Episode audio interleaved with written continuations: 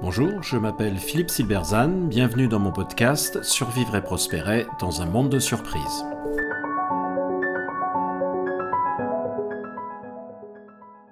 Les stratèges doivent-ils prendre des douches? La leçon de survie de l'Empire byzantin. Pourquoi certaines organisations survivent et prospèrent longtemps tandis que d'autres périclitent? La question se pose depuis longtemps et les réponses sont multiples, mais un facteur qui semble jouer de manière très forte est la capacité à maintenir un lien créatif avec la réalité changeante de son environnement. Un exemple historique est celui de la survie de l'Empire byzantin. Dans son ouvrage sur la grande stratégie de l'Empire byzantin, le spécialiste Édouard Ludwig se demande comment cet empire a pu durer près de mille ans, bien qu'étant situé dans une zone géographique défavorable et ayant constamment subi les attaques venant de pratiquement toutes les directions. Comment expliquer une telle pérennité alors que son grand frère, l'Empire romain d'Occident, bien plus prestigieux, n'a duré, lui, qu'environ 600 ans? Selon Ludwig, c'est parce que ses dirigeants ont pu s'adapter stratégiquement aux circonstances difficiles, en imaginant de nouvelles façons de faire face aux ennemis successifs. L'Empire s'appuyait au moins autant sur la force militaire que sur la persuasion pour recruter des alliés, dissuader les voisins menaçants et manipuler les ennemis potentiels afin qu'ils s'attaquent plutôt les uns aux autres.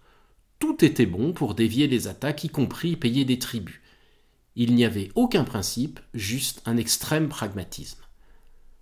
Pour réussir cette stratégie, il était indispensable que les Byzantins maintiennent un contact permanent avec les tribus et empires hostiles, même ceux qui étaient situés très loin. Cette stratégie avait deux objectifs. Le premier était de pouvoir anticiper les intentions hostiles d'une tribu en étant informé le plus tôt possible. Le second était d'éviter que cette intention hostile ne se concrétise. Le contact était maintenu par tous les moyens possibles, de l'espionnage au commerce et aux mariages arrangés, mais la posture fondamentale de l'Empire était basée sur une reconnaissance de ces tribus comme des égaux auxquels il n'était pas indigne de se mêler. Il ne s'agissait pas de soumettre les ennemis, ni même de les battre, seulement de déjouer une intention hostile.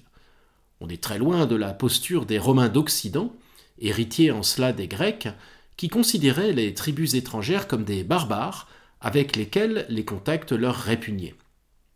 Au contraire, les Byzantins considéraient comme tout à fait normal et souhaitable de se mêler à ceux qu'ils ne considéraient pas comme des barbares, mais comme des alliés potentiels ou à défaut des ennemis temporaires.